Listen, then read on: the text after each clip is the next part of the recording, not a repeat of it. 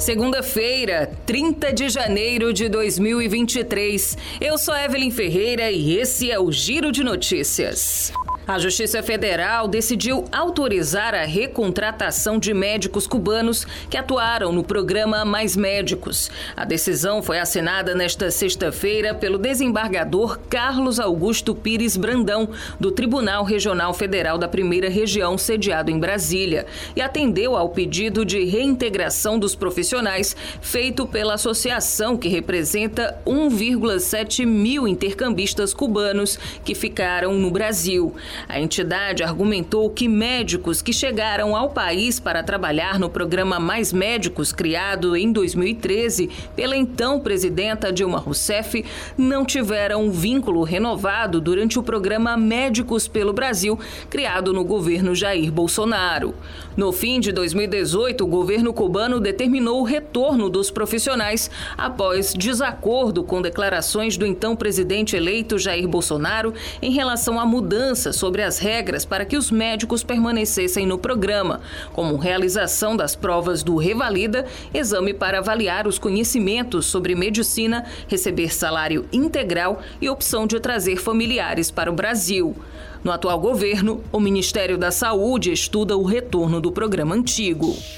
A comitiva do Ministério dos Direitos Humanos e da Cidadania, que vai apurar a situação da crise humanitária que atinge o povo Yanomami, chegou neste domingo a Roraima.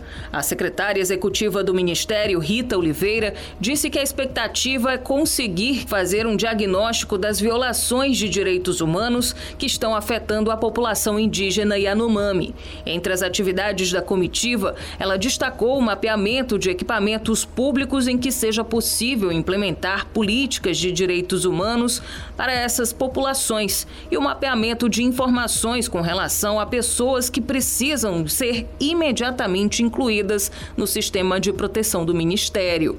Nesta segunda-feira, a comitiva chega pela manhã no Distrito Sanitário Especial Indígena Yanomami, onde ouvirá os líderes indígenas para conhecer as principais demandas. À tarde, haverá uma reunião na Casa Civil do Governo de Roraima para o alinhamento de medidas em prol da comunidade indígena.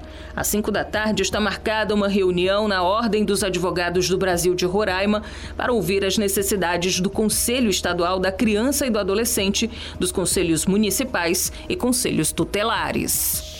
O cidadão que precisar pedir informações ao Banco Central ou registrar reclamações sobre bancos pode usar o nome social. Desde o dia 23 de janeiro, o órgão oferece a opção ao serviço Fale Conosco. A única exigência é que o nome social esteja incluído na base de dados da Receita Federal. A opção pelo nome social existe desde outubro para o registrato, serviço que fornece o histórico do cidadão com instituições financeiras. O canal de atendimento telefônico do Banco Central também está adaptado, com o atendente perguntando ao cidadão se prefere ser chamado pelo nome social ou civil. Além da forma de dirigir-se ao cidadão, o sistema permite que o Banco Central inclua o nome social em documentos oficiais, como os relatórios emitidos pelo registrado contrato. Nesse caso, o nome social do usuário aparecerá em destaque, acompanhado do seu nome civil. O Giro de Notícias tem produção de Evelyn Ferreira, na sonoplastia Dinho Soares. Essas e outras notícias você confere no gcmais.com.br.